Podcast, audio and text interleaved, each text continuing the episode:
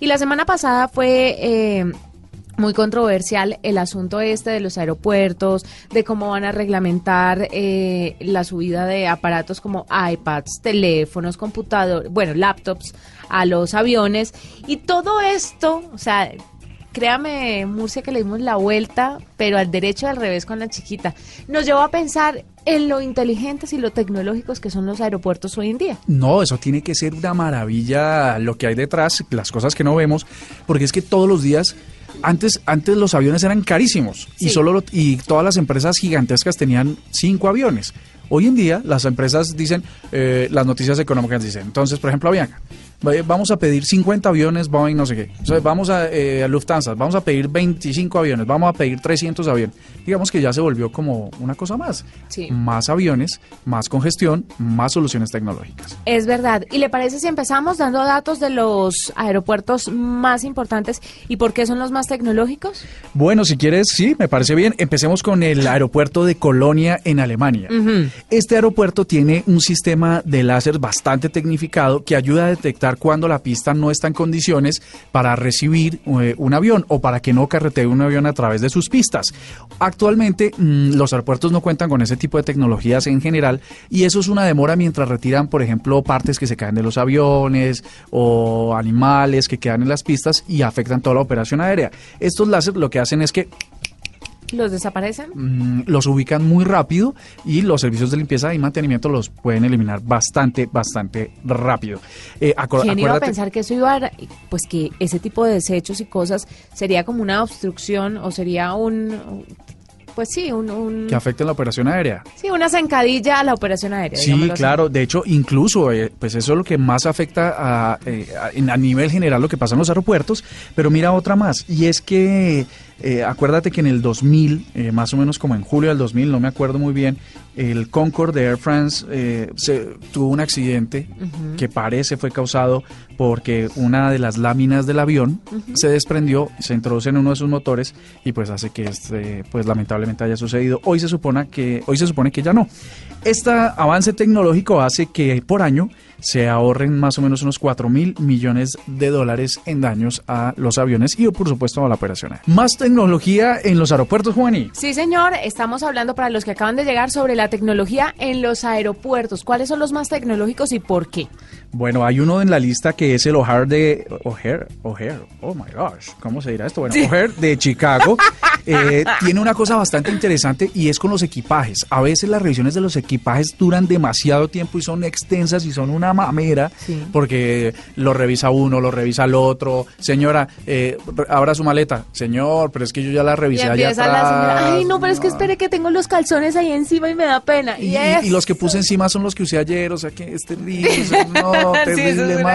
Y la gente se empieza a incomodar. Es un poco incómodo, la verdad. entonces, eh, la tecnología nace precisamente para resolverle estas incomodidades a las personas y usa un sistema de tecnología 3D que mm, se adaptan a unos carriles o los carriles o las cintas por donde pasan los equipajes y hace un escaneo perfecto, perfecto, perfecto de cada milímetro de los equipajes de forma automatizada.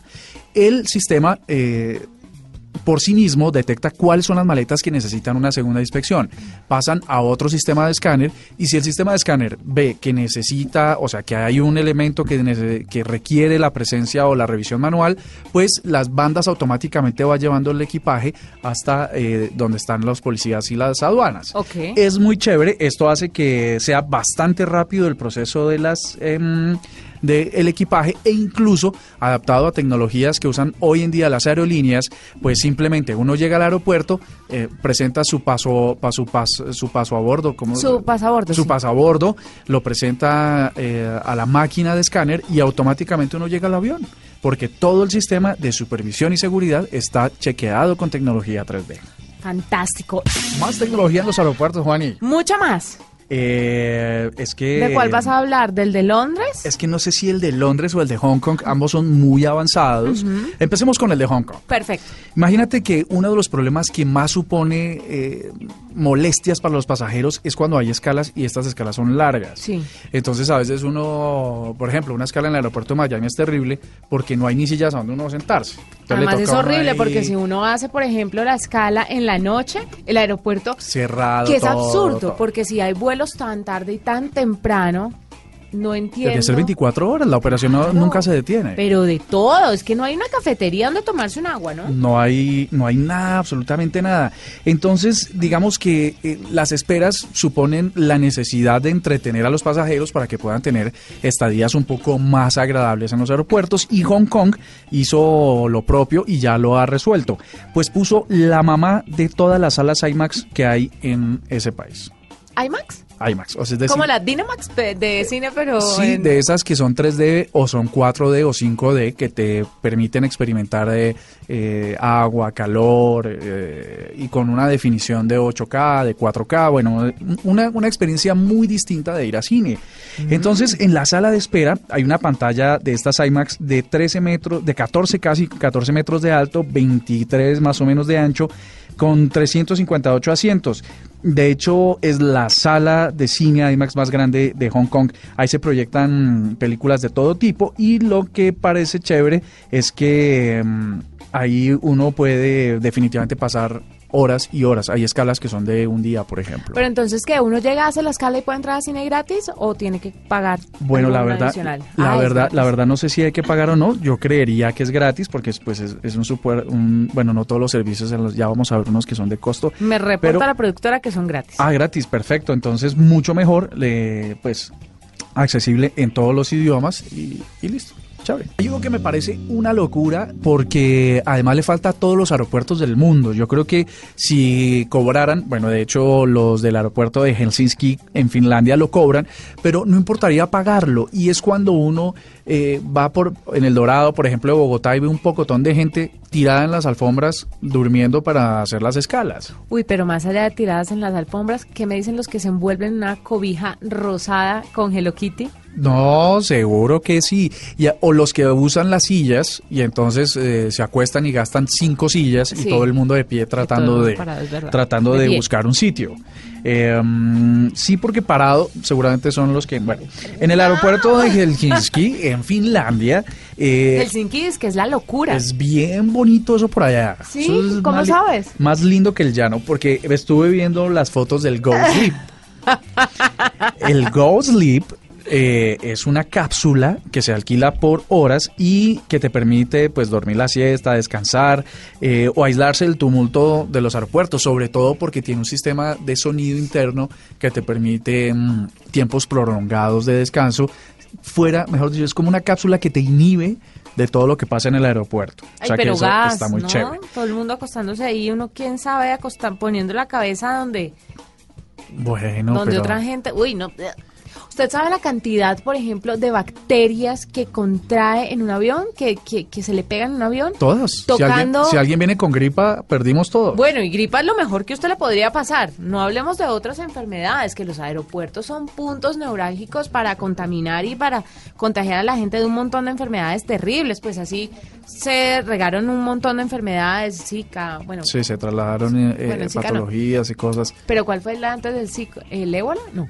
Sí, No, tam- también, porque no faltan los que tienen encuentros sexuales en los baños de los aviones. Claro, no, de, verdad es un es un foco de enfermedades terrible. Ahora calcule uno acostándose donde otro se acostó y echó baba, Uy, carajo, bueno, muerto de sí. sueño. Pero bueno, habría, habría, que, habría que comenzar un poco si uno prefiere una gripa que un mal dormir, ¿no?